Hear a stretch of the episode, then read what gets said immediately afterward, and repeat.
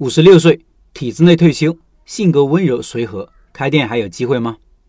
我们很多人开店是迫于无奈，是没有出路时的退路，所以无论是开店的人还是旁观者，都容易把开店当做一件很苦逼的事情。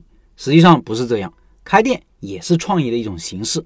对于很多没有学历、不懂互联网、不懂高科技的草根群体来说，高大上的写字楼我们进不去，街头小巷却能安放我们躁动的心。很多人的店。就是他们自己的事业，就是生命的一部分。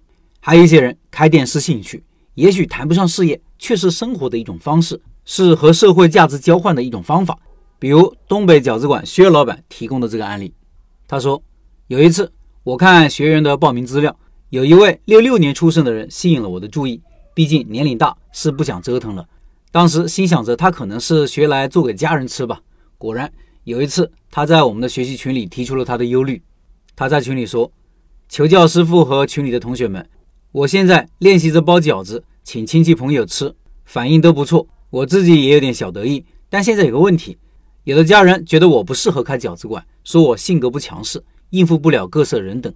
我本人体制内工作，目前退休没事做，一是喜欢餐饮行业，过去开过短时间的饭店，效益和反响都还好；二是选来选去，还是更看好饺子这个项目，市场受众广。”打理起来不像饭店那么费力，特别是学习了师傅的课程，对这个项目更有信心了。现在我的问题是，我周围有人认为我性格不适合开店，因为工作环境和经历的原因，为人处事比较温和和略显软弱。我倒不觉得随和的人开不了店，但他们这么一说，心里有点嘀咕。请问大家，开店对人的个性确实有要求吗？以上是这位老板的忧虑。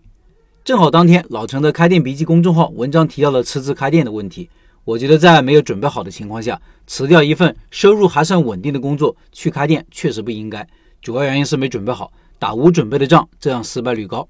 而我们的这位学员情况不一样，是已经准备好了的，应该说准备的非常充分。他已经退休，时间上充足，也有一份稳定的退休金，没有什么经济压力，产品已经学习了，而且能够稳定的做出来。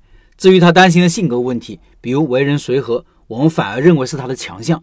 体制内工作几十年，随和的性格应该结交了很多朋友，这些是我们普通创业的年轻老板很难拥有的优势。在客源方面也会有更多的路径。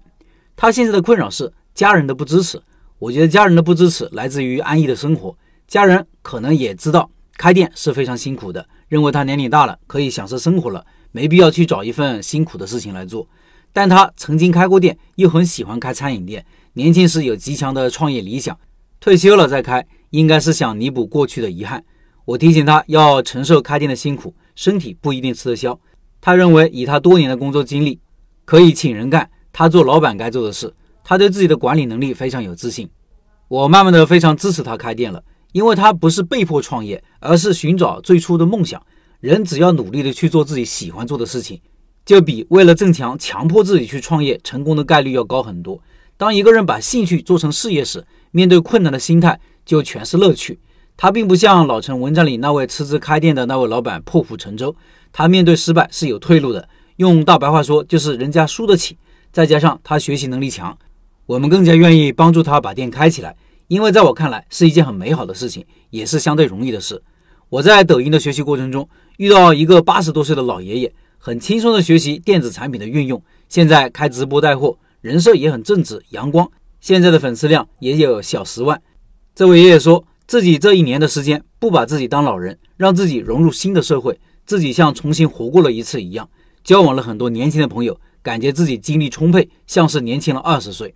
我相信有这种心态，生活也一定是快乐的。另外，薛老板的东北饺子馆将于四月二十三号进行第三次的拜师学艺项目直播。感兴趣的老板进入直播群和薛老板直接交流，音频下方有二维码，扫码进入。